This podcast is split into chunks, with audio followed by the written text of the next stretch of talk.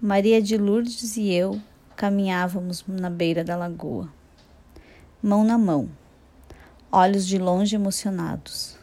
Mas caminhávamos mesmo assim, lado a lado, como se no gargalo do buraco estivéssemos agarradas.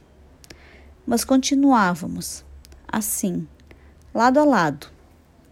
A vida tentou arrancar ela de mim.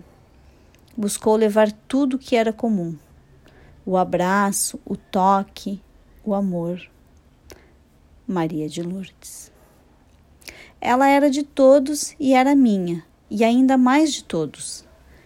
Mesmo assim, nossas mãos estavam dadas, como se o mundo, como se a boca do buraco negro tentasse nos engolir na verdade limpa que não é do homem.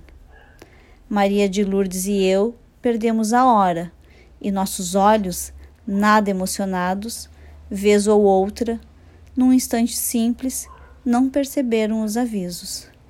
E naquele gargalo que, batido no corpo, rasgado na alma, engoliu o melhor de mim e sentiu a cor da carne. Maria de Lourdes achou que devia sentir a água úmida, o branco da neve, o voar entre as estrelas. Maria de Lourdes decidiu viver como se faltasse poucos dias para visitar o céu.